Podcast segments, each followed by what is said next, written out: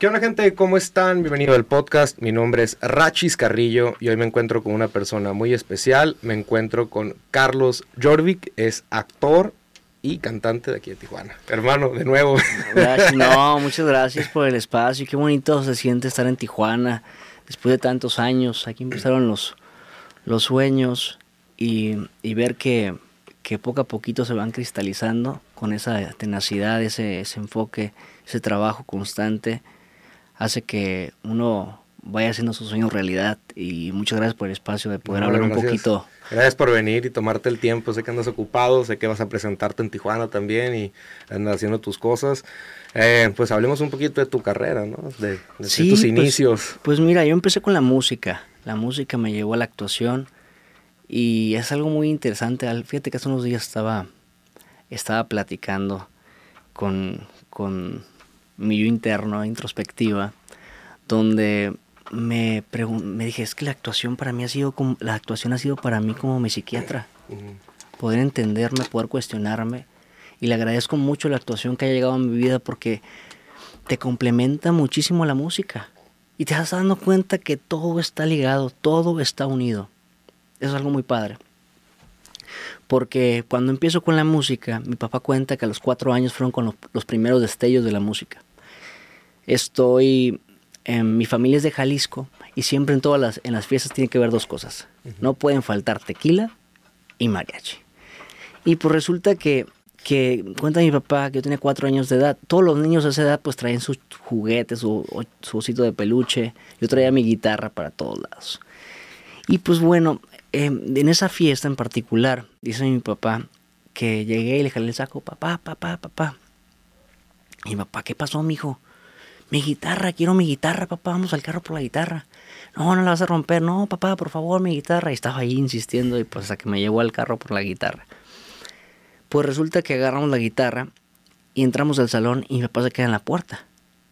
Estaba el mariachi en una tarima donde eh, estaban tocando y sin que nadie me dijera, yo con la guitarrita me subí al, al, al, escenario a tocar con ellos. Cuatro años de edad, ahí con la guitarrita. De hecho, hay una foto. Te, la voy a mandar para que, sí, para la ponemos ahí ponerla.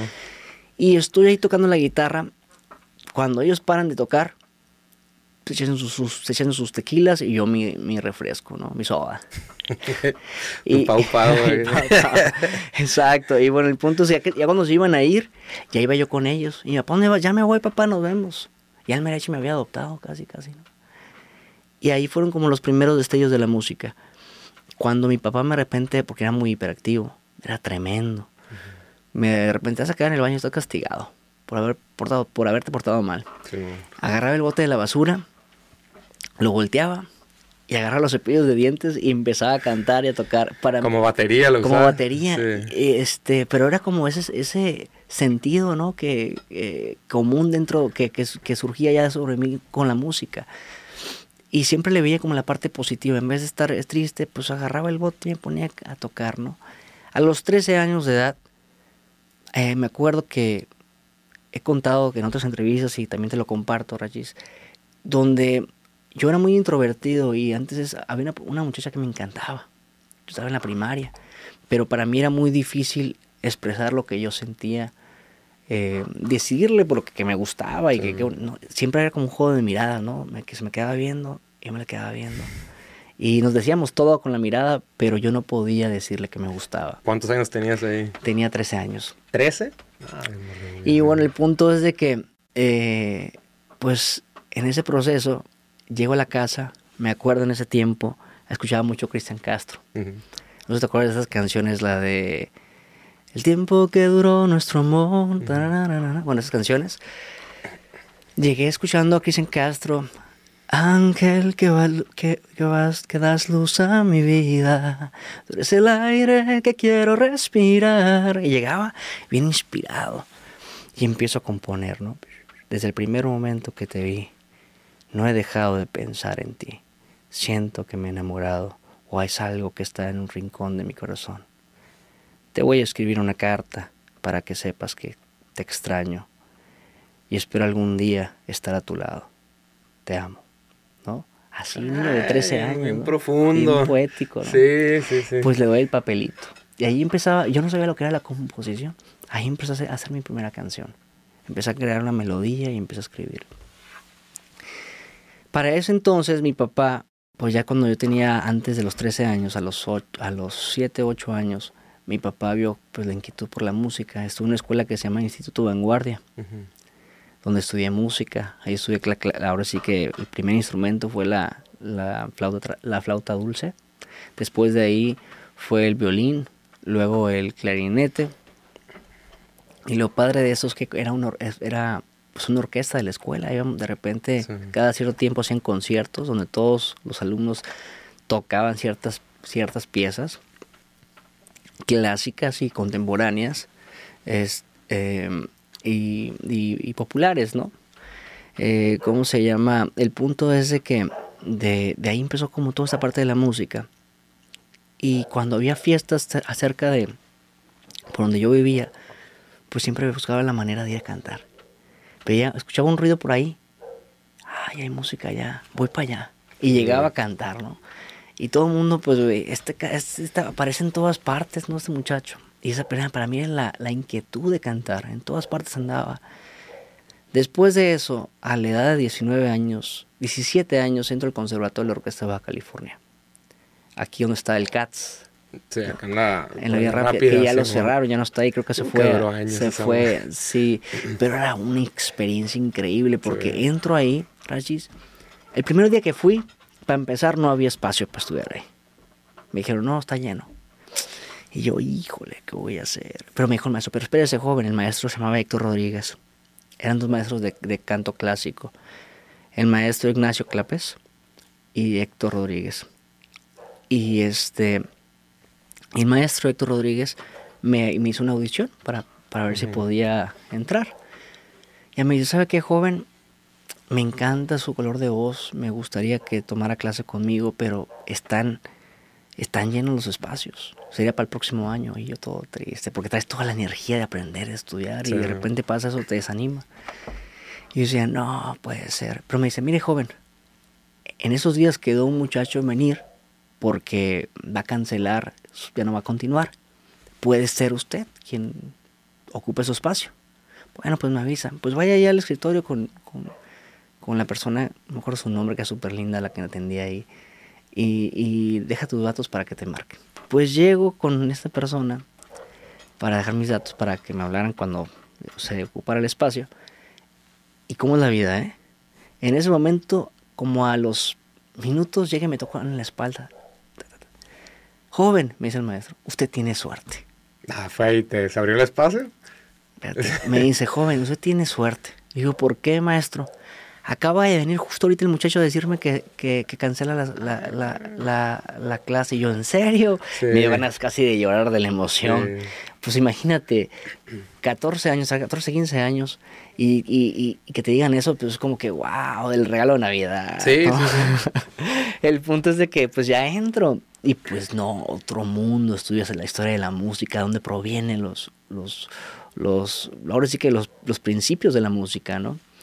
Los cantos gregorianos, eh, toda la, la parte de, de, cómo surgen las escalas de la música, eh, la, o sea, la, la, acupuntura, la acupuntura, la, ¿cómo se dice? El solfeo, el, el, el solfeo, el contrapunto contrapunto yo acupuntura, el contrapunto, eh, todo es, toda esta cuestión, en el conservatorio ya entro y me dicen, bueno, aparte de tu instrumento principal, que es el canto, necesitas otro instrumento. Y una vez a la semana, forzosamente, tienes que ir a ver a la orquesta. Eso es de cajón. Pero para mí no era como que algo como un, como que me molestaba, pues no, una maravilla, ver a la orquesta, ¿no? Una vez a la semana. Una vez a la semana. ¿Y gratis?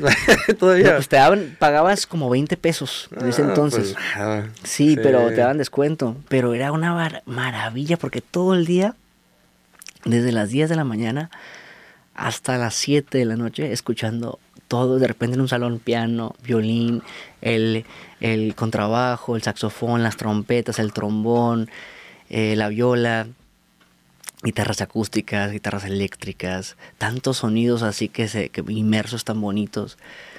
Y de repente, eh, pues yo estudié el piano, porque me dije, pues voy a agarrar el piano, ¿no? Para complementar el canto.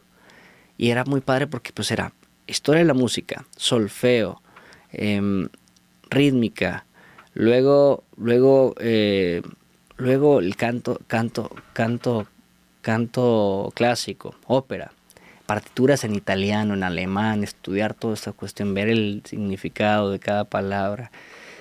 Luego el piano y, tus exámenes y, en la semana tenías que ir a ver a la orquesta. No, era una chulada.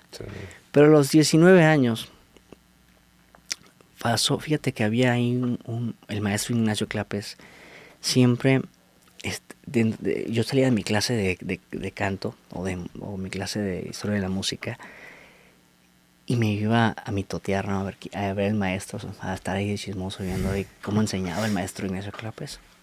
Me encantaba la, manera como, cómo se tomaba el tiempo de enseñar, así muy cuidadosamente. Y dice, me gusta cómo, cómo enseña el maestro, yo quiero tomar clases con él. Y pues primero empecé a, a estar ahí viendo. El me decía, ¿le puedo llorar algo joven? No, no, maestro, todo bien, nomás estoy aquí viendo, observando cómo enseña y me gusta. Pues, para no ser como tan largo, un día le digo, maestro, me dice, joven, yo sé que a usted le gusta estar de, oyente aquí viendo las clases todo el tiempo. Eh, yo sé que ya terminó su clase, pero está usted aquí paradito escuchando y quiere aprender. Me gusta. Pero hay un detalle. Yo no puedo darle clases a usted porque el maestro Héctor Rodríguez se va a enojar conmigo. Hay, hay, un choque ahí, no se ve bien. Le digo, ay, maestro, no puede ser. ¿Por qué? Es que no se puede, Carlitos. Y yo, bueno, maestro. El punto es que un día, a los 19 años recién cumplidos, me dice, mire, joven, en las pláticas, usted tiene dos opciones. O irse a la Ciudad de México o a los Estados Unidos. Y tienes una ventaja que tiene la doble nacionalidad. Puedes irte a, México, Ciudad de México, a Los Ángeles o San Diego. Y pues voy a pensarlo, maestro, a ver qué, qué es la mejor opción. Pues un día llego con mi papá, después de eso, papá, me voy a la Ciudad de México. Así tal cual. Y mi papá, ahora tú, ¿qué te pasó? ¿Qué onda? ¿Cuántos años tenías cuando te 19 años. 19, bien morro. Sí, me dice mi papá, ¿cómo que te vas a la Ciudad de México? Pero, ¿y eso? Es que, papá, tengo una cosa. Mi entorno social no me, no sentía que me, que me, o sea, me, me inspiraba lo que yo quería lograr. Todos eran mis conocidos, amigos. Tomaban todo el tiempo hasta las 3, 4 de la mañana y yo no, yo no había una plática padre todo era tomar y escuchar música. Y de repente a mí no me, no me sentía que no, que no encajaba ahí. y, y, este, y justo a esa edad, 19 años, dije, sabes que ya es hora de, de tomar acción de lo que quiero. Para ese tiempo también Tijuana estaba muy peligroso, ya estaba muy fea la cosa, el ambiente no me gustaba. Y le digo mi papá, papá, me voy a la Ciudad de México. Pues vamos a ver qué tenemos que hacer, cómo le podemos hacer para que te vayas para allá pues mi papá, un, un este, un familiar, la hermana de mi papá está casada con, con una persona que es de, de, Ciudad de México. Vivía en, el, en Azcapotzalco, no se conoce Ciudad no, de México. la verdad. Pues es un barrio que aguas. Ah, neta. Aguas. sí. sí. aguas. Okay. ahí donde está el, el, metro Camarones. Pues viajo, primero viajo a la Ciudad de México, me dio miedo cuando voy en el avión, porque primera vez viajando solo. Sí. Te lo cuento así rápidamente. Dale, dale, dale. dale. voy llegando y todo el smog y los edificios. Dije, no, hombre, nos vamos a estrellar. ¿Qué onda con todo esto? Estaba asustado. Sí. Pero toda la gente la veía bien normal. Dije, porque yo soy el único que se pone así, ¿no? Pero de verdad da miedo porque vas bajando en los edificios y dices, ¿dónde está el aeropuerto? Yo no sabía que el aeropuerto estaba en medio de la ciudad. Pues ya aterrizamos. Llego a la ciudad. Llego a, a, a el taxi y me iban acá, iba con miedo, la verdad, con mucho miedo. Llego y, y cómo tu vida cambia completamente cuando estás solo. ¿eh? Llego y a mí en ese tiempo no me gustaba la papaya solamente en licuado o jugo, o bueno, el agua.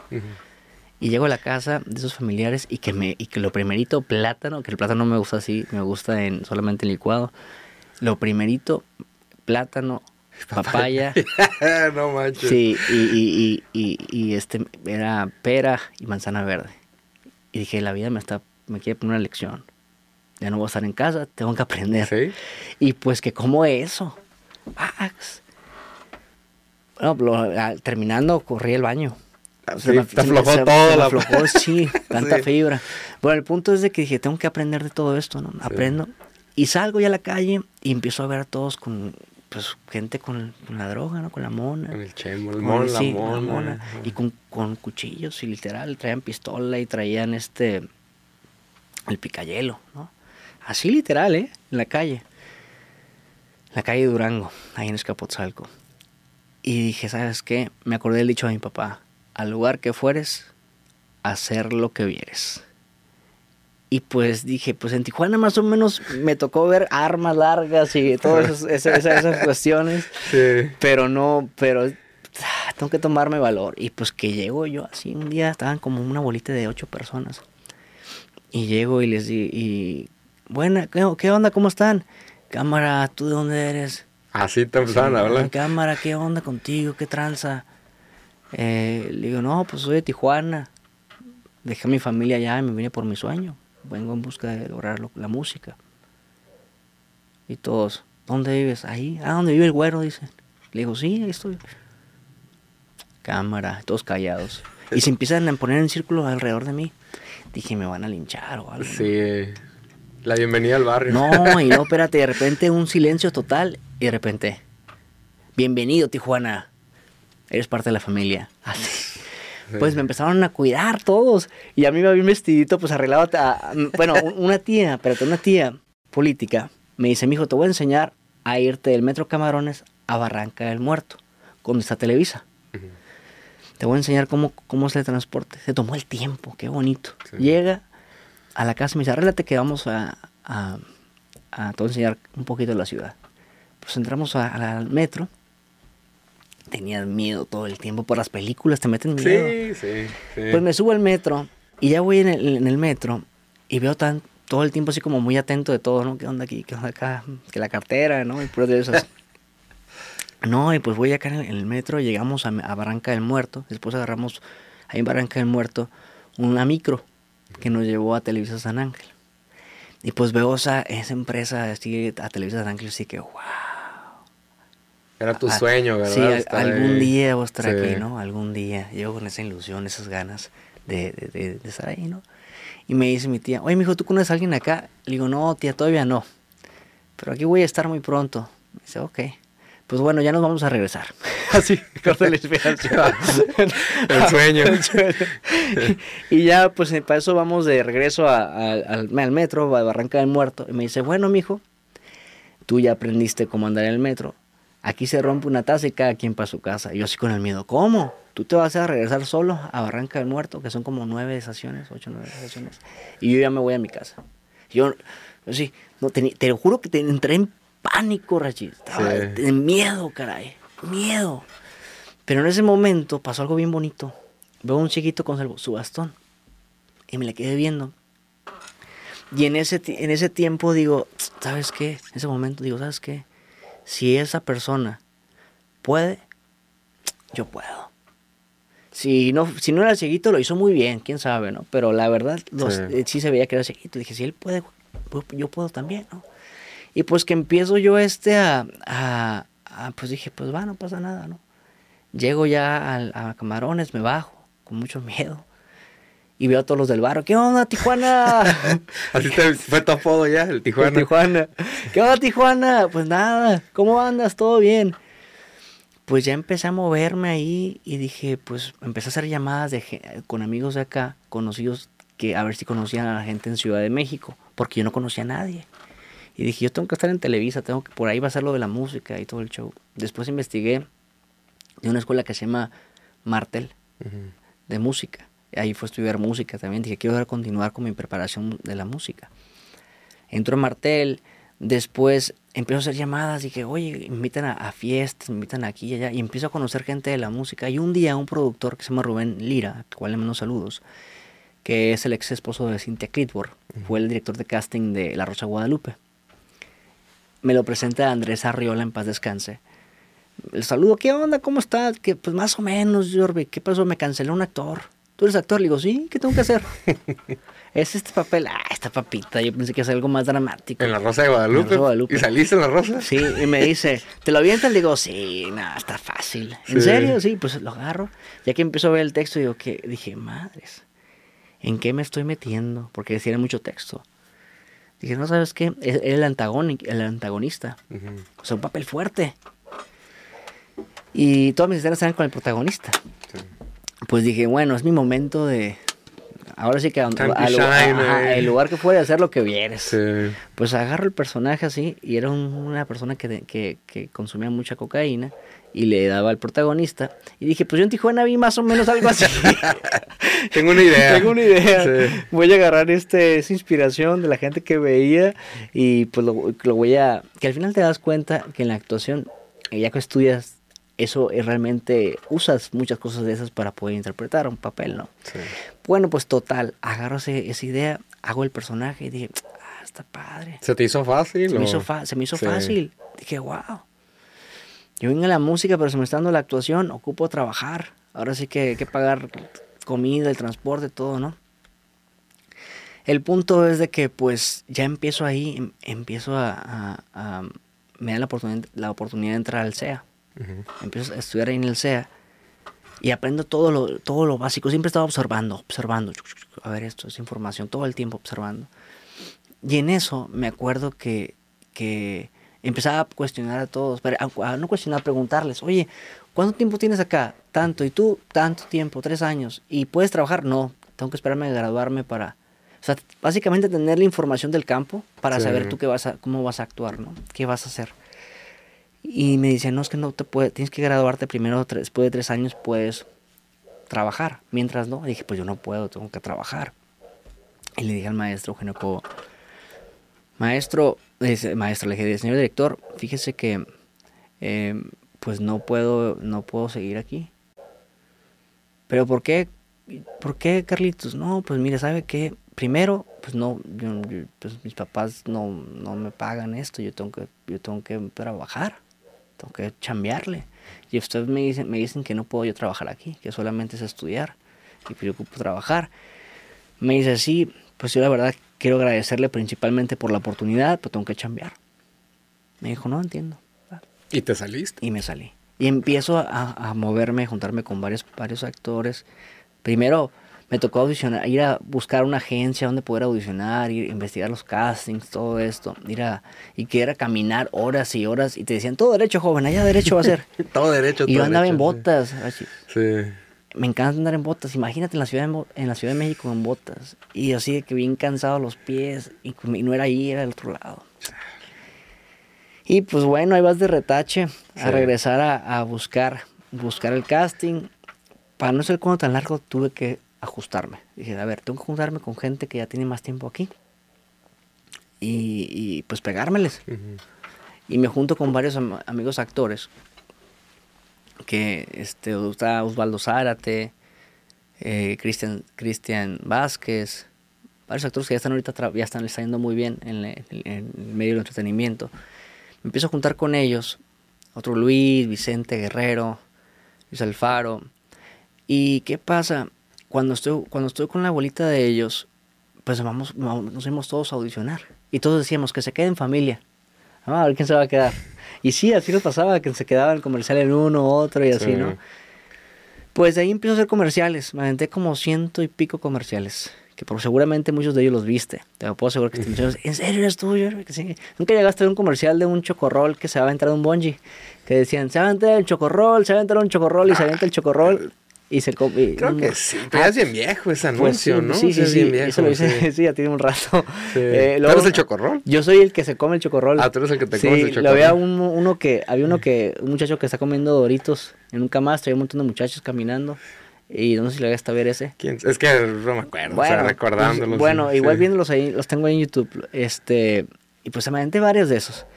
El punto es de que ya estando ahí dije, no hay oportunidad de protagonizar aquí, quiero protagonizar. Hice obras de teatro, comerciales, eh, videos, videos musicales.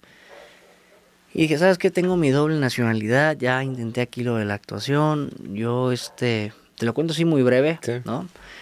Dije, ya tengo que irme a, Los Ángeles. a darle seguimiento a mi doble nacionalidad. En ese momento me acuerdo que ya había tomado la decisión de, de, de que quería irme. Y pasa el tiempo y me hablan para un casting. Me dicen, Carlos, estamos esperando. ¿Cómo? Sí, tienes callback. No, pues yo ya me voy como en tres días. No, Carlos, te, te- te estamos esperando. ¿Dónde estás? Digo, estoy en San Jerónimo. Vente para acá. Ahorita agarro el taxi que se pase los, los semáforos en rojo y ahí nos vemos. Total, voy a este comercial y fue el de, las, el de, el de Doritos que te estaba comentando. Para mí, fue, para mí fue muy simbólico porque ese comercial se filmó en la casa de John Wayne y yo me iba a Hollywood. Era como muy simbólico. Cierro un ciclo aquí en Tijuana, en, en Ciudad de México, y me voy a Los Ángeles en la casa de John De Wayne. John en, Acapu- Wayne, sí. ajá, en, la casa, en Acapulco lo filmamos. Pues me voy a... a- a- a- me acuerdo que no teníamos para el ticket porque te pagan, tardan como un mes, en- dos meses en pagarte el comercial. Y un primo iba a abrir una, un bar acá en Tijuana, este, que se llama La O Bar. Y, este, y, y le digo, primo, pues un amigo también actor se quería venir conmigo a Los Ángeles, Miguel Monfort, que estuvo en Bailando por un Sueño, ganó el novio de Gaila Montijo. Bueno, el punto es de que no teníamos dinero para irnos. Le dije, ¿cómo lo vamos a hacer? Pues no sé. Y dije, ¿sabes qué? Ya lo resolví, Miguel. ¿Qué pasó? Mira, mi primo va a ir a, va a inaugurar su lugar en, en Tijuana. ¿Qué te parece si... Ya sé a hacer. Tú vas a, tú vas, tú eh, tienes nombre y yo pues, todavía no, no hacía nada. Tú, eres famoso, le digo. Pues eres, el novio de Gaila Montijo, hiciste eso y el otro. ¿Qué te parece si tú, pues, le, te vendo como que tú vas a hacer y voy acompañándote? Para presentarse en el, en el lugar. ¿o Sí, qué? para la inauguración. La inauguración, Sí, y ya tenemos el boleto. ¿En serio? ¿Tú crees que pegue? Claro que va a pegar. y le digo a mi primo, primo, ya se hizo la machaca. ¿Qué pasó? Vas a inaugurar, ¿verdad? Sí. ¿Cuándo? El veintitantos de... después de mi cumpleaños. Ah, de agosto. Perfecto, pues ya estamos a una semana. Mira, primo, tengo... Mira, a decir una cosa. Así está, así está la cosa. Tengo a un amigo que se llama, que, se- que se llama Miguel Monfort, que también fue de los nuevos integrantes de Garibaldi, Ok. que le hicieron la nueva Garibaldi. Sí. Bueno, y me está diciendo que por ser- porque eres mi primo, me va a echar la mano y no me va a cobrar, que nada más nos pague los vuelos. ¿En serio, primo? Sí, eso es una chulada, primo. Eso, Sí. no- eso- eso es- eso es martes de plaza. me dice, no, ¿en serio que sí? Le digo, sí, pero hay que comprar los boletos ya porque si, si- si no se me va a poner algo loco y va a querer cobrar más. Pues que nos compra los boletos. Y viajamos de Ciudad de México a Tijuana. ya llegamos. No teníamos, y le dije, veas, lo resolvimos. Pues total, llegamos a Tijuana. Y ahora le dije, oye, pero hay una cosa, primo, le dije. Ande, espera, espera, se me olvidó. Le dije, Sí. ya que lleguemos de Tijuana, dice mi amigo que nada más para que todo esté bien, nos des hospedaje en tu casa. Aparte también. Espérate. y si nos puede llevar a Los Ángeles, Sí. pero no tenemos carro. No, cuenten con ellos, yo los llevo a Los Ángeles y se queden acá en la casa. Ah, pues ya se hizo. Hakuna Matata. y pues ya este, pues resulta que viajamos a Tijuana, estamos en el evento, en la inauguración. A los, a los dos días nos lleva mi primo a, a Los Ángeles. Empezamos a buscar a gente, porque ocupas, para estar en, Hollywood ocupas un agente, si no, no puedes Sí. audicionar, buscar a gente. Varios actores están viniendo a Los Ángeles, agarro, agarro una, un, este, un amigo que estaba ahí, Tony Garza, me dice, estoy acá, tengo un agente, ¿me lo presentes? Claro que sí. Pues me presenta a esta gente, que es la, primera agencia de latinos de 1942, se llama Alvarado Ray Agency, el dueño, el dueño es Nicolás. Y, y me dice, pues tiene la entrevista tal día con él, pues voy a la entrevista. Y vamos todos. Eh, había un camarada que también quería ser actor, que este que lo conocimos ahí en el gimnasio, mi amigo Miguel y yo. Pues qué onda que nos lleve este, ¿no? Sí. Le decimos, pide al rector que se pegue con nosotros a ver a quién se queda. y los tres nos quedamos en la agencia. Nos agarraron a los tres, fuimos a hacer la- el casting, la audición. Porque ¿Y a los tres los agarraron? A los tres nos agarraron. Qué suerte. Sí, ya llegamos. Y empezamos a audicionar, empezamos a audicionar. Pero ¿sabes cuál es el pro- el- la cuestión aquí? Yo traía todos mis ahorros en pesos. Cuando ya que al tiempo que me, Sí. que, me, que me pagaron lo del comercial de Doritos, me pagan, fueron como 40 mil pesos. Y dije, no, me, va a que- me quedó como 1.500 dólares, la conversión me mató como 1.000, 1.800 dólares. Y dije, madre, ¿qué voy a hacer? Se van de voladas. Pues ahí te va. Lo bueno que vivía, llegamos con mi abuela. Mi abuela vive en Orange County. Llegamos ahí, y, y- pero para ir a Los Ángeles a audicionar, ocupa cierto reitero. Ujú. De aquí los que están en el Jack in the Box, ahí la Sí, agarraste. pero no, pero ese, ese para, va parando. Desde Sí. aquí hasta. Para, para, para ahí por, en Anaheim, por Ujú. hasta Disney. Y este. Y, y ahí, ahí agarramos el reitero. 30 dólares de ida y 30 dólares de regreso. Más que comer por allá. Sí. El dinero se estaba yendo rápido. Así, "Entonces, ¿Qué vamos a hacer? Para eso no hablaba inglés. Nada. Nomás, yes, Thank you. thank you. sí. Y, sonriendo. Nada Hasta más. ahí. hasta Excuse ahí. me. Pues dije, tengo que aprender inglés. Y luego todas mis audiciones me las mandaba mi agente en inglés. Yo le decía, oye, tú me estás agarrando de, de juego, ¿qué onda? Me mandas todas las audiciones en inglés. Y pues yo no hablo inglés. No, me- dice, continúa, ya verás, te vas a quedar. Y yo pensé, "Este está burlándose de mí. Pues no tengo inglés, no sé el inglés y estoy a audicionar y el poco dinero que tengo se me está acabando. Pues total, ¿qué pasa? Eh, hay una escuela que me dice mi abuela, mi hijo, aquí 30 minutos de aquí hay una escuela donde enseñan inglés a adultos. ¿Por qué no vas? ¿Y cómo me voy a ir caminando? Pues me, no, que te lleve tu tío, me llevó un tío. Este, fui a, fui a la, a la escuela, me inscribo. Y dije, ay, pues me, voy a- me voy a tener que levantar muy temprano para llegar allá a, a ¿cómo se llama? Al- a, la, a la clase. Sí. Pues un vecino me dice, yo tengo una bicicleta, te la vendo, 30 dólares. Le dije, no, hombre, traigo 15. Ay, ¿la compraste? Espérate, me tra- traigo 15. Mira, aquí están, te Sí. enseño. Yo me, acuer- me acuerdo de mi abuelo que, que decían que, que era muy bueno para el negocio. Y este, y siempre cuando enseñaba lo que traía, la gente aceptaba el dinero. Porque no es lo mismo que te cuenten a que veas el Sí, billete ya la ahí. feria ahí. Ah, mira, aquí están los 15 dólares. De volada, ¿qué onda? No, pues ándale. Haz el bien sin mirar a quién. Total, el punto es que me vende la, la bicicleta. en 15. Ya tenía transporte, Rachi. 15 dólares me vende la, la bicicleta. Y me voy en esa todos los días a estudiar en la guitarra, inglés a 30 minutos. Llovía, tronaba, me iba con, mis can- con mi canción en, en los audífonos, la de Eye of the Tiger. De The La Rocky. del Rocky, sí. Ten, Y bien inspirado. inspirado, pues ya control adrenalina mojado y Sí. todo así, dejaba mi ropa afuera, entraba. Y era el, el alumno que siempre, estudiante, que el maestro decía, ¿quién quiere pasar? Yo. Siempre yo el que quiera pasar, porque quería aprender, ¿no? Agarré el inglés en cuatro meses. Órale, súper bien. O sea, siempre estudiando, me, cuestionaba todo. Eh, Oye, ¿esto qué significa? ¿Cómo se pronuncia esto? Ok, es water. ¿Cómo se pronuncia? Water. Ah, ah, ah, water. Porque las, las las, las vocales tienen diferentes sonidos Sí. estudiar la, fi- la, la ¿cómo se llama? El, la, la terminación del inglés es hacia abajo. En, ingle- en español todo es hacia arriba. Estudiarlo, ¿cómo se la, la ah, ¿cómo se dice la? Eh, ahora no me voy a acordar. Eh, y pues el punto es de que, por ejemplo, yo- cuando ellos ¿cómo estás? es hacia arriba en español. En inglés es, eh, en español es, en inglés es how are you, hacia abajo, ¿no? Estudiando todo es la fonética la fonética del, idi- del idioma, la terminación. Y en inglés todo es en frasecitas. En español todo es rapidito. No, pues te dije que íbamos a ir para acá, que no sé qué ir para allá. El punto es que aprender todo eso, ¿no? Pues no, para no ser el cuento tan largo, Rashi, a los dos meses ya se me había acabado el dinero. Ya no tenía dinero. Más tenía mi bicicleta y iba, seguía con las mismas, iba con canciones hasta de Bruno Mars, me acuerdo. Este, la de I Wanna Be a Millionaire. Sí, millionaire. bien inspirado. Iba con las canciones de Bruno Mars ahí bien con la bicicleta.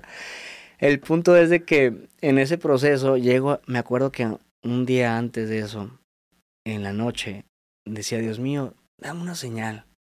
Si esto es para mí, que, que se abran las puertas. Y si no, que se cierren por completo. Y hago otra vida normal, ya no me dedico a esto. Pero dame una señal. Sí me agüité bien feo porque no tenía dinero, ¿ya qué voy a hacer? Bueno, el punto es de que voy a la escuela como de costumbre todos los días de lunes a jueves, de 8 de la mañana a 12 de la tarde, del mediodía. Llego y me marca mi agente, hey Carlos, congratulations. Le digo, pero ¿por qué? Si no es mi cumpleaños. Me dice, no, felicidades. Le digo, ¿por qué? Te quedaste en tu primer comercial. Y yo, no me digas. Me dice, sí. Es para anti-smoking, a la gente que fuma. para la gente que deje de fumar. Y yo así pedí una señal, fíjate. Sí. Y me dice, ¿y va a ser en, en dónde va a ser? En Los Ángeles, en Hollywood. Yo pedí una señal y para mí fue muy. Yo me fijo mucho en esos detalles que la vida te va presentando. Yo pedí una señal. Mi primer comercial fue en, para, para la gente que deje de fumar, pero fue en el Hollywood Forever Cemetery, en el, en el panteón de Hollywood. Y dije, no, pues yo me voy a morir aquí en Hollywood. Eso quiere decir que aquí la voy a hacer. Sí, ¿no? sí, sí. Fue como muy simbólico. Así que ya, aquí tú la vas a pegar. Bueno, pues el punto es que, que ya empiezo, me pagan 8 mil dólares por el comercial. Ay, güey, súper bien. Sí, muy bien. ¿Cuántos días de rodaje? Un día. Un día. Un día. Ay. Y fueron, que Desde las 7 de la mañana hasta las 4 de la tarde. Y yo sé que, wow. Súper bien. Y me dice, me dice este, mi agente, Nicolás, pues Carlos, ya es hora que ocupes un carro. Pero previo a eso, espérate, Sí. previo a eso, deja quiero contar eso, previo a eso, me tocó antes de tener de no tener carro, era de que tú vas a audicionar, Rachi, y llegaba y, y me decía mi gente al siguiente día, ¿tienes, ¿tienes audición al siguiente día? Y yo, no manches, ¿cómo le voy a hacer? Otros 60 dólares y más comida. Y le dije, oye, Nicolás, ¿será posible que me pueda quedar aquí en el piso? Yo estoy bien chiquito en cualquier espacio, en cualquier lugarcito que quepo. Y me dice, y te ayudo a- con tus papeleos, con todo organizar, a limpiar, te hago el desayuno, no te preocupes, yo le hago los trastes, todo. O sea, viene comedido. Mi padre, Sí. mi, mi papá siempre me enseñó a ser comedido, ¿no? Este, y mi mamá también. El punto es de que, pues me dice, ¿sabes qué? Em, sí, claro, te quedas. No, esa noche me dio un montón de frío, Rachis. Un montón de no frío. tenías ni Te- No, me dio una cobija. cobija normal. Sí. Pero en la noche me dio tanto frío que me daba pena pedir. Ya me había dejado dormir ahí, pero no quería pedir la cobija. Dije, ya me está dando oportunidad de Y dormir. traía otra cobija. Sí, no. Y en la mañana le dije, "O- oye, Nicolás, ¿qué te hago de desayunar? Le hice unos, unos, unos chilaquiles. Sí, y le hice súper rico toda la comida. ¿Y qué te ayudo? Bien atento, te limpio el jardín, toda la cosa. ¿Y qué pasa? Con el tiempo, él siempre me decía, te voy a ayudar. Me ponía, fíjate qué padre, estoy muy agradecido porque gracias a él hubo un cambio en mi vida. Me tiene que ser positivo primero. Te voy a enseñar a cómo pedir la comida en inglés, pero tú la siguiente comida tú la vas a pedir. Y yo, ¿cómo? No, ¿cómo? Tú Sí. puedes. Y todos los días en el carro, Rachis, me decía, se dice, how are you? No, how old you? No, how are you? Hacia abajo. Y, y yo me de repente lo decía mal de una cosa que me desesperaba. Me estresaba. Porque es estresante no Sí. poder pronunciarlo bien. El punto es que todo el tiempo él tuvo la paciencia de ayudarme. Todo el tiempo. Ahora estamos en una plaza y se ponen los mis aquí Hollywood dan mucho loco. Tú ahorita y yo vamos a ser los locos. Digo, porque tú vas a estar, yo voy a estar allá y tú acá. De lejos vamos a hablar en inglés. Pero ¿cómo? No, no, ¿cómo? Yo me cohibía. No, espérate, no, Sí. ¿cómo crees? Me dice, sí, vamos a darle.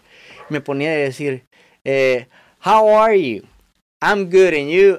I'm good. No, no, I'm good. Largo. Y así, este, y luego, beach. No, bitch. Esa es Sí. perra. Sí. Beach, largo, beach. Yo, ok. Y así, y cosas así, ¿no? Y que llega, ahora vamos a ir a comer al, me acuerdo que estamos ahí en Hollywood, en el, está el Foods Market. Y me dice, tú vas a ordenar un sándwich. Yo ya te enseñé cómo. No, Te ponías bien nervioso. Sí. No, sí. Y llegaba y me acuerdo que estaba ahí un un, eh, un señor que se llama eh, Daniel. No, sí, Daniel. Eh, Daniel, hey, how are you? Así, hola. Sí. Me dice, ¿qué quieres? I want a sandwich. What kind of sandwich? The one, the one there, the number five. with, with onions, yeah, with onions, with all of it. Sí. Y me decían, y me decía amigo, no, no all of it.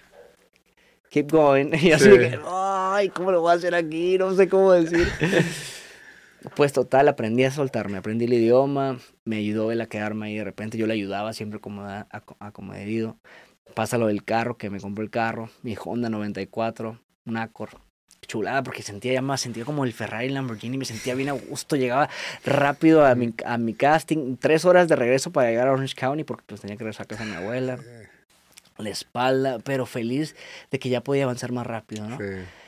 De eso, en el 2015, eh, me llega mi primer, mi primer proyecto de Hollywood con Kenny Ortega, que es el director de High School Musical, y This is de Michael Jackson. Me da la primera oportunidad de, de protagonizar. Era el antagonista en un pilot. Y pues imagínate, yo siempre había soñado trabajar con él. Y me, me hablan un día, hey, Carlos, tienes la prueba de historia mañana. Eh, you booked the, the project, you're going to be the, the bad guy. Yo, sí, ¿en serio? ¿Va a ser malo? Sí. me dice, tienes tu prueba. Y es con el director este, Kenny Ortega. Y no lo podía creer. Yo le decía, Nico, los sueños se hacen realidad. Yo siempre quise trabajar con él y mira, estoy trabajando con él. Y ahí conocí a Simon Brand, también otro director de Hollywood, que es colombiano él. Y pusimos la filmación. Al poco tiempo, em, yo quería estudiar en una escuela que se llama Stella Adler, Ujú. donde estudió Marlon Brando, James Dean, Benicio del Toro, Sama Hayek, entre muchos. Pero el año te vale 150 mil dólares. 150 mil dólares al año. Ay, güey. Y yo dije, no, pues, ¿De ¿cómo? dónde? ¿De dónde? Vendiendo el Honda. Pues inve- investigo, investigo Sí. quién era el director de la escuela. Achis. Investigo quién era el director de la escuela y me voy bien arregladito. Pero primero marco. Eh, con mi poquito, ya hablaba un poco más de inglés. Sí. Ya me podía defender. Mucho, pero hablaba. Y, y marco, buenas eh, tardes. eh, eh, quiero hacer una cita con, con John. ¿De parte de quién? Carlos Jorvik. ¿Para qué asunto? Asunto personal. Así muy propio, ¿no? Pues que me dan la cita. Llego ese día, llega el americano. ¿Cómo te puedo ayudar? Y había gente atrás de mí. Dije, si yo aquí le pido lo que quiero, los de atrás van a brincar y valió, no sin Sí. nada. Le digo, ¿puedo hablar contigo en privado? Claro que sí. Todo así bien propio, ¿no? Ya llegamos al cuartito. Y este, y me, y cambio. Mira, yo llegué aquí a Estados Unidos a triunfar aquí en Hollywood. Yo hice papeles en, en México, en Televisa, en muchos, comerciales. Yo vine aquí a, a Hollywood a triunfar y yo sé que voy a triunfar, pero yo quiero estudiar aquí actuación y no tengo dinero para estudiar. Yo soy capaz de traerte el café, limpiarte, pintar, lo que necesites aquí en la escuela, pero por favor dame la oportunidad de estudiar. Yo sé que voy a triunfar en Hollywood. Por favor dame la oportunidad. Me dice, mira cómo me puse. Empiezas mañana. Así te dijo. Me dio, un, me dio la beca y dio- estudié ahí en Stella Adler. Me preparé mucho actoralmente, todo el tiempo iba a poner atención. Después de eso, pues llega, ahora sí, con la- dicen que el maestro llega cuando el alumno está listo. Y el papel bueno llega a tu vida cuando estás listo. Sí. Y pues llega una, este, para hacer el cuento así corto, llega la audición de Juan Gabriel. Lo cuento así muy breve, suena muy bonito, el comienzo al éxito, no, aquí hay un montón de... De, De montañas, de sube y monta- baja, sí, ¿verdad? no, pero, pero bien, algo bien. El punto es de que, pues llega el proyecto, me hablan un día, ¿sabes qué? Tienes la audición, hago la audición, preparo el casting y este, me dice mi manager en ese tiempo, Joe Unilla, me dice, ¿sabes qué? Tienes esta audición, prepárala y manda el self-tape, manda el video del casting. Pues bueno, lo preparo, hago el casting un lunes y el viernes me dicen, ¿sabes qué, Carlos? Hablamos de la producción hasta que te conocí, producción de Disney Latinoamérica, es el primer proyecto de Disney para adultos. Esto o sea, va a ser una- un lanzamiento simultáneo. Se lanza primera, primero en TNT Latinoamérica, México TV Azteca y posteriormente Telemundo en Estados Unidos, NBC. Y, y esto es una serie, la serie biográfica. Llevamos un año audicionando, un año y medio buscando el papel y tú nos diste el papel. Porque cantas, tienes todas las cualidades y este y, y, pues te queremos para que interpretes a Juan Gabriel. Sí. Y yo seguro que es Carlos Jorvik, no se están equivocando. da un check ahí todo, revisen. A ver, no, revisen bien ahí el número porque, porque yo están confundiendo. Sí. Y en ese, en ese momento, me acuerdo que tenía la producción con Fato, el compositor, teníamos en mi disco. Y le digo, Fato, ya le marcó Fato, ya que después que marqué, le dije, ¿estás disponible? Claro que estoy disponible. Y le marco Fato, le digo, Fato, hay una cuestión, ya tenía los vuelos comprados para irme contigo a, a, a Guanajuato para empezar lo del disco. Pero me acaban de hablar que, que este, pues me quedé en una serie. ¿Y qué vas a hacer? La serie, la, serie, la serie de Juan Gabriel. ¿Y qué papel va a hacer tú, Juan Gabriel? Vete a hacer la serie, mi hijo. Eso te va a ayudar a la música. Ándale, vete. Después hacemos el disco ya que termines lo de tu, lo de tu, lo de tu serie. ¿Seguro, Fato? Sí, mijo. Pues cancelé el vuelo, perdí ahí dinero. Porque sí me costó el Sí, vuelo. sí, sí. Cancelo el vuelo y me voy a la Ciudad de México, compro el vuelo. Llego a la Ciudad de México y empiezo a hacer la serie. Pues me tomo la preparación, hago la serie. Termina la serie, ¿Cuánto tiempo duró el rodaje? como seis meses. Ay, sí duró buen sí. rato.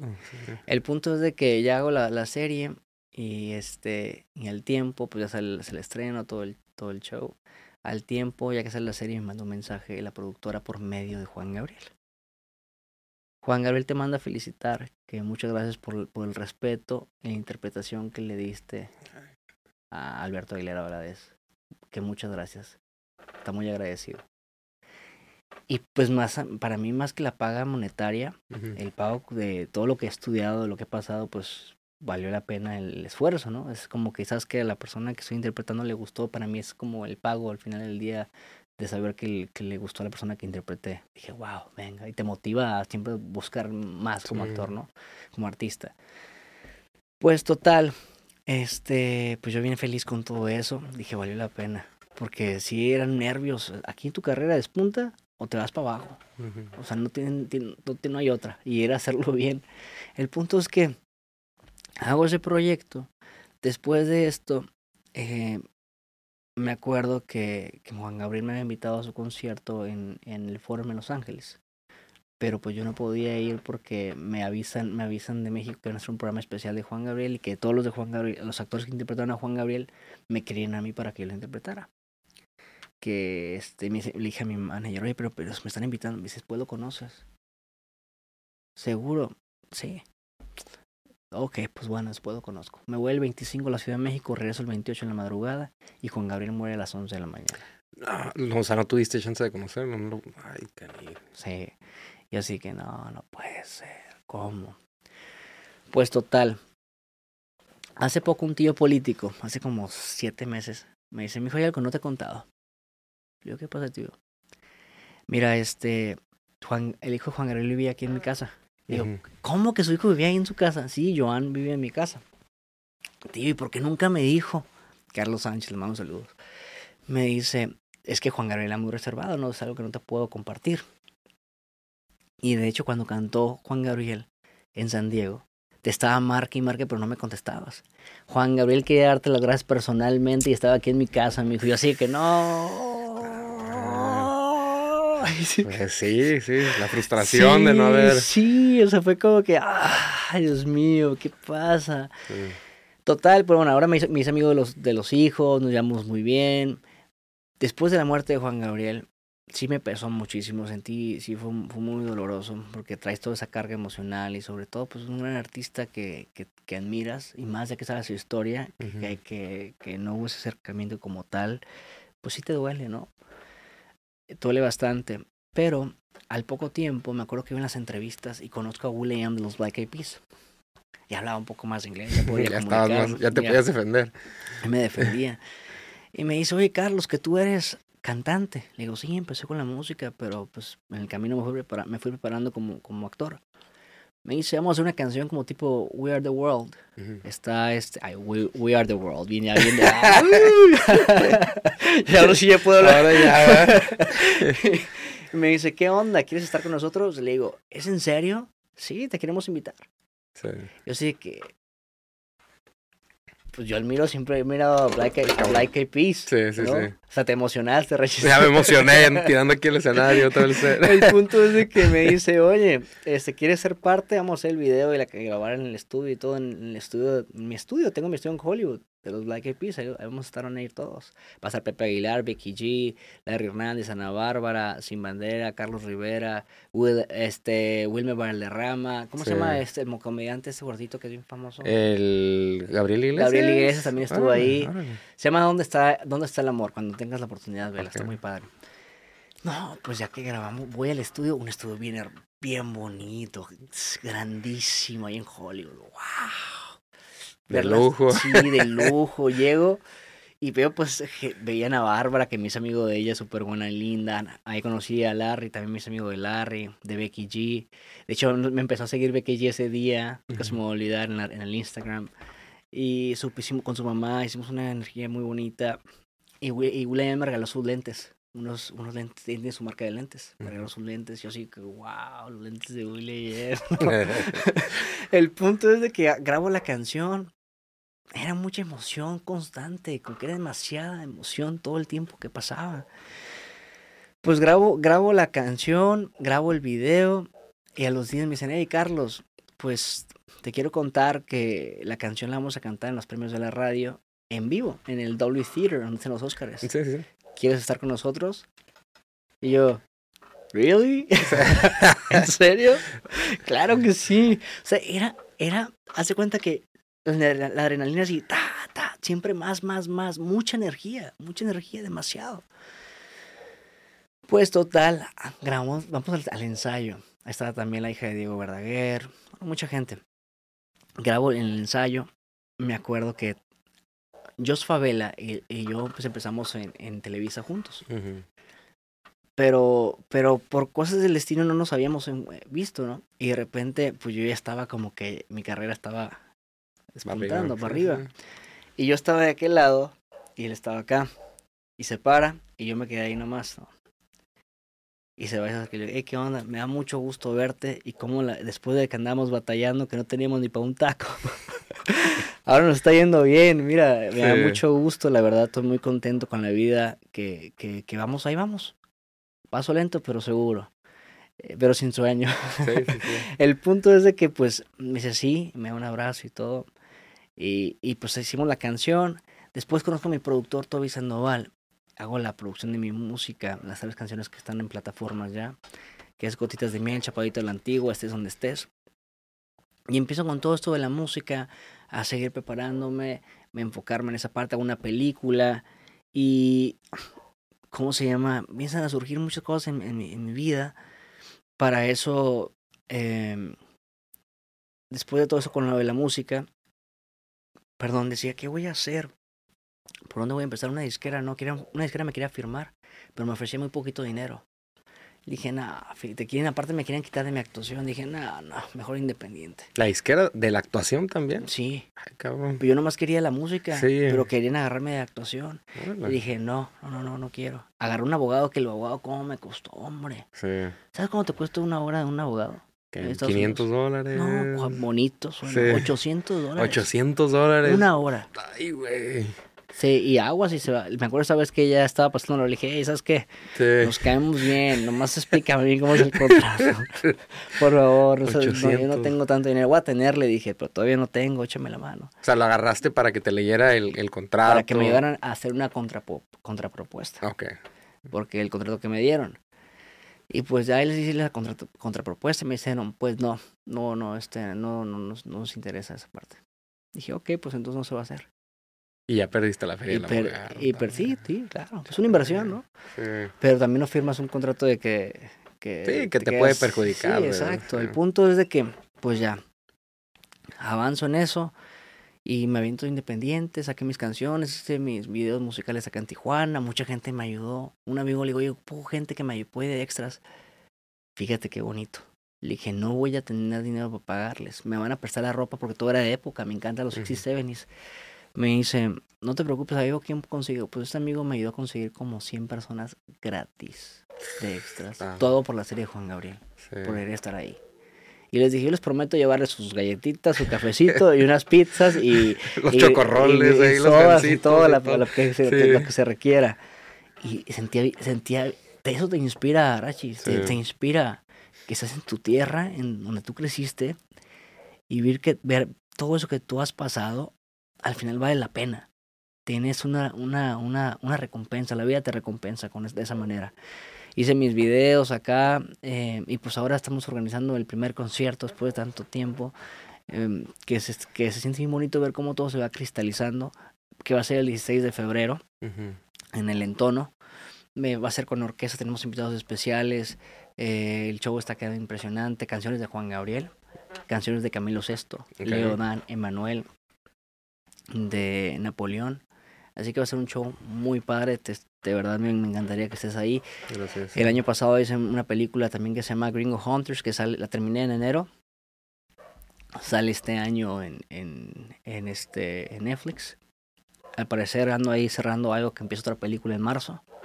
Y queremos planear, estamos planeando este eh, con mi equipo de trabajo lo que es la siguiente fecha para abril.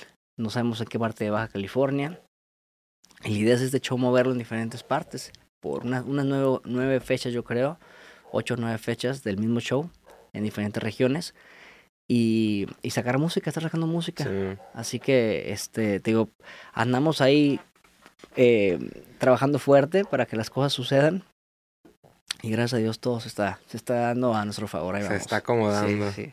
Hermano, pues ya para cerrar, porque estamos, tenemos el tiempo encima ahorita, Sí, ya sé. pero eh, me siempre me gusta terminar el podcast de cierta forma de que qué consejo le dieras a alguien que, es- que pasó por lo que tú estás pasando, o sea, que quiere ser actor también, digamos, que, es- que estuvo en esa situación, ¿qué le dijeras? O sea, ¿qué, qué, qué consejo? Que, pues bueno, principalmente yo siento que aquí, que, que el consejo, eh, más que un consejo, sería que si te gusta la música, si te gusta la actuación, cualquiera que sea tu, tu sueño, sea la profesión que sea, principalmente que tengas claro por qué lo vas a hacer. No te vayas a hacerlo por el dinero, no te vayas a hacerlo por la fama, no. Hazlo porque te gusta, hazlo que- porque vas a poder inspirar a otras personas, vas a dar un mensaje dentro de lo que estás haciendo. Prepárate, exígete demasiado, pero no, eso no quiere decir que trabajas un día y el otro no, un día no, es todos los días estar trabajando, preparándote, trabajar tu instrumento, cual sea la profesión que sea, prepárate todo el tiempo. Que mira, las claves del éxito son estas, creo yo. Preparación, pero al, al máximo. Prepárate todo el tiempo. Inspírate de los más grandes. Preparación. Disciplina. Relaciones, relacionate. También es muy bueno relacionarte. Y constancia. La constancia, que es van de la mano con la disciplina. Eso te poco a poquito, si sigues, no trates de dar pasos gigantes porque te vas a desesperar, te vas a desilusionar. Empieza con poquitos pasos. Uno, dos, tres, así. Y, y así vas a avanzar más rápido. Es como la tortuguita y la liebre, ¿no? Que de repente ves que la liebre trae la conexión del Sí. mundo, la tortuga lento pero seguro ahí va y llegas a la meta. Pero nunca tires la toalla, confía en ti. Que nadie te diga, me dicen de chiquito, no vas a lograr nada, ser realista. Y pues ahí vamos poco a poquito, así que sí se puede. Hermano, redes sociales, ¿cuáles son? A ver. Sí, en. Instagram estoy como Carlos Jorvik Oficial, en Twitter estoy como Carlos Jorvik 1 y en Facebook estoy como Carlos Jorvik. Jorvik es Y-O-R-B chica I C K. Y en toda la, en, ahora sí que en todas las plataformas de música estoy Carlos Jorvik. En iTunes, Spotify, todas las, ahora sí que las que ustedes les gusten, ahí me pueden encontrar. Hasta en las historias de Instagram, hacen una historia y ponen Jorvik, Carlos Jorvik. Ahí están mis tres temas que voy a sacar próximamente nuevos temas. Y también hay una noticia, eh, creo que ya la podemos decir, ¿no, Alan? Lo de la radio. Que ya tenemos la canción en rotación aquí en, aquí en, aquí en el noroeste, por, en la mejor. Estamos aquí en este con mi tercer sencillo, que se llama Estés donde estés, que ya lo pueden pedir en la radio. Órale, bien. Este, ahí nos, nos, nos bendició la vida. Ahí la persona que nos apoyó, muchas gracias. Y este, y pues que se preparen para el 16 de febrero, que nos vemos en el entono, en mi primer concierto. No se lo van a perder, voy a echar toda la carne, el asador, toda mi pasión la van a ver ahí, todo mi corazón, y yo sé que les va a gustar mucho. Hermano, pues muchas gracias por haber venido. Luego nos armamos otro podcast ya con tiempo, lo programamos algo, unas dos horitas mejor. Claro que sí, claro que aquí sí. tienes una puerta, ya sabes, Muchas un espacio gracias, para gracias. que sigas aquí contándonos tus historias. Gracias y pues felicidades a ti también por hacer tu, por tener ese espacio para poder comunicar lo que estamos haciendo y felicidades por todos sus logros. Yo sé que te va Gracias. muy bien también a ti. Gracias, gente. Pues muchas gracias por haber escuchado este podcast. Denle follow a Carlos. Voy a dejar sus redes sociales etiquetadas en el video y nos vemos en la próxima. Chido.